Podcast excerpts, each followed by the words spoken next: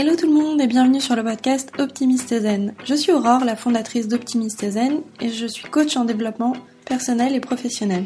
J'ai créé ce podcast afin de vous aider à vous détendre et à développer votre bienveillance envers vous-même. Chaque semaine, vous retrouverez des épisodes pour vous détendre et vous donner de l'énergie avant de commencer votre journée, ou alors vous apaiser le soir avant de dormir, vous donner les clés pour reprendre le contrôle de votre mental et de votre vie au quotidien. Nous travaillons ensemble pour que vous réussissiez à gérer vos émotions, votre stress et à booster votre confiance en vous.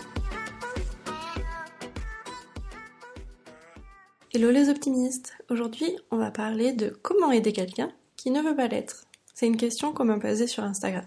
Alors, dans cet épisode, nous aborderons notamment le sujet de l'addiction à un moment donné dans l'épisode. Donc, si vous avez un passif sur ce sujet, il est préférable de ne pas l'écouter. Le but est d'éviter tout déclencheur. Une personne de votre entourage est en détresse, donc sans forcément parler d'addiction là, juste elle va mal, elle n'est pas heureuse.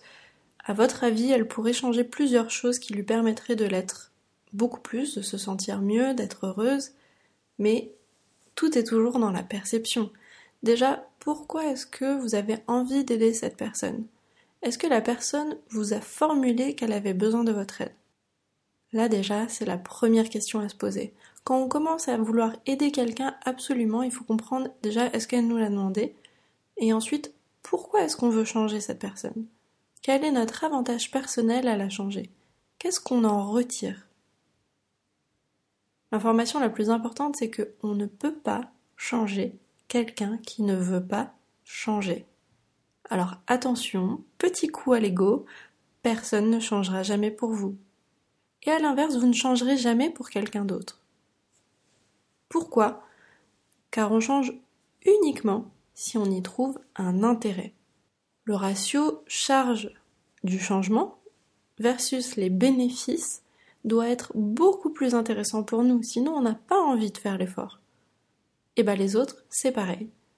Et notre perception peut nous dire que l'intérêt pour la personne est plus grand, mais c'est pas pour autant que la personne le voit, et c'est pas pour autant que la personne est d'accord avec ça.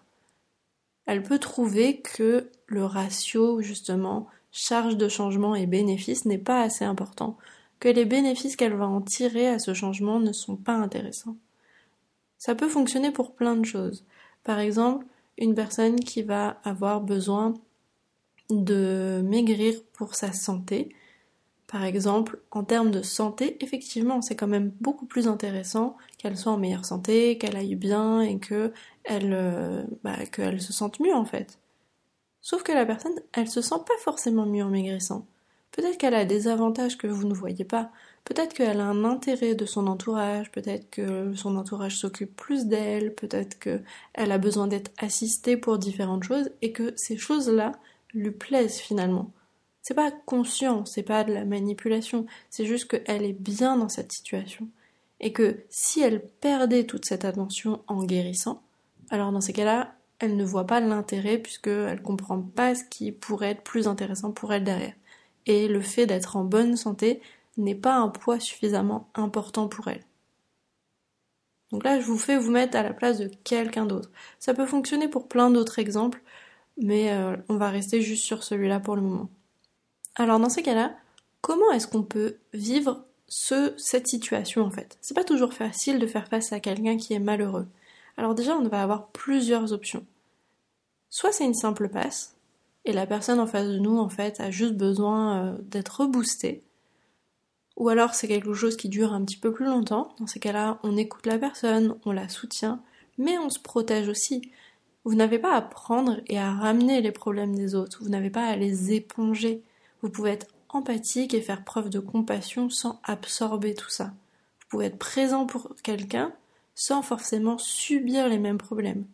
Chacun a ses problèmes, chacun a sa perception, chacun peut surmonter ses propres problèmes, on peut avoir besoin d'aide et vous pouvez être cette aide-là.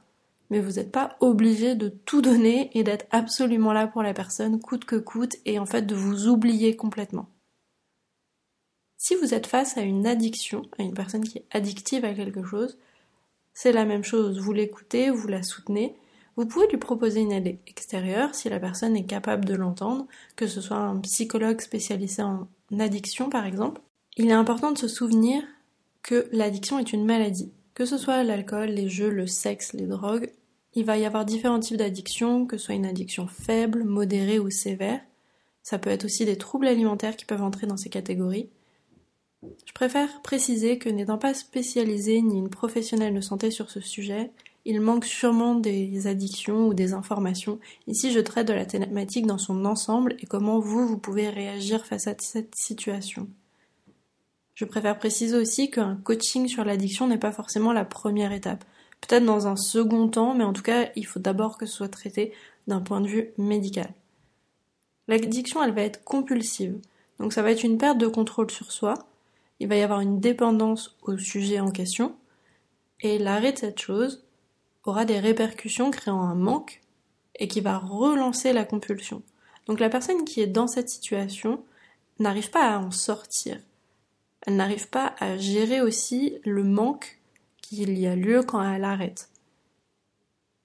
C'est pour ça que dans la plupart des situations, il a besoin d'aller comprendre aussi bien d'un point de vue physique dans certains cas qu'un point de vue psychique qu'est-ce qui crée cette addiction et quels sont les manques par exemple qu'il y a besoin de travailler pour pouvoir en sortir? Quand on fait face à une situation telle que celle-ci, on n'a pas forcément les outils pour aider que l'on soit membre de la famille ou ami ou simple connaissance, collègue de travail, on ne sait pas forcément comment réagir à cette situation. Donc je vais vous donner quelques conseils, il y en aura bien évidemment d'autres qui sont possibles, mais ils vont être concentrés sur vous et sur comment vous pouvez réagir à cette situation. Vous pouvez être présent, mais ne pas se noyer dedans, que ce soit dans les problèmes du quotidien ou une addiction. Ça fonctionne aussi quand vous êtes face à quelqu'un qui a juste des, problèmes euh, quotidiens, voilà, sans parler euh, d'addiction ou quoi que ce soit. Vous pouvez être présent, mais le but c'est de ne pas absorber toutes les informations des autres, euh, tous les problèmes. Vous pouvez écouter sans colère ni jugement. C'est important aussi de comprendre si vous êtes en colère et si vous jugez cette situation. En fait, qu'est-ce qu'elle vous cause à vous? Est-ce qu'il y a une répercussion qui vous touche? Est-ce que vous ne comprenez pas euh, la personne en face de vous? Donc là, vous devez plus travailler au niveau de l'empathie et vous demander qu'est-ce que je peux faire, mais si je me mettais à la place de cette personne, quelle est sa perspective de la situation, quels sont ses avantages, ses inconvénients, quel est son passif, quelle est son histoire? Toutes ces informations peuvent vous aider à mieux comprendre et à rentrer dans l'empathie et du coup à apaiser cette colère ou ce jugement. S'il y en a, il est vraiment important d'aller le comprendre, parce que ça veut dire que vous perdez peut-être quelque chose, que vous n'y gagnez pas quelque chose au fait que la personne ne change pas. Peut-être que son inconfort vous met mal à l'aise, peut-être que le fait que la personne soit triste vous met mal à l'aise. Mais ça, c'est à vous en fait. Que la personne règle ses problèmes ou pas, c'est son problème à elle. Par contre, votre réaction et votre interprétation de cette situation, ça c'est à vous et vous-même de le pouvoir le gérer.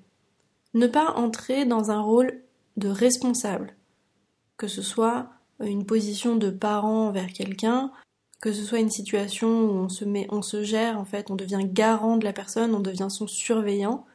Là, on rentre dans un triangle de Karpman. Donc, en fait, un triangle de Karpman va y avoir trois positions. C'est des positions qu'on va avoir entre deux personnes. On peut être soit la victime, donc euh, on a le problème, soit on peut être persécuteur, et dans ces cas-là, en fait, on persécute la victime, soit on devient le sauveur et on va absolument aider cette personne. Et en fait, on va bouger d'une position à l'autre selon chacun, en fait.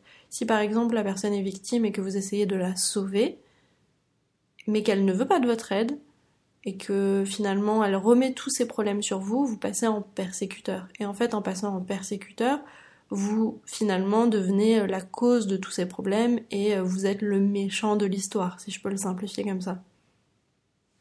Donc quand on commence à rentrer dans ces triangles-là, donc c'est de l'analyse transactionnelle, donc c'est euh, tout simplement des positions qui vont être inconscientes, mais on peut s'en rendre compte en disant bon, quelle est cette situation? Pourquoi est-ce que elle a des problèmes et finalement c'est moi qui me retrouve à devoir les gérer ou c'est moi qui me retrouve à devoir trouver une solution pour elle?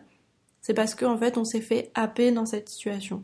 Et la personne ne le fait pas consciemment non plus, elle est juste dans sa détresse et essaye de trouver une solution.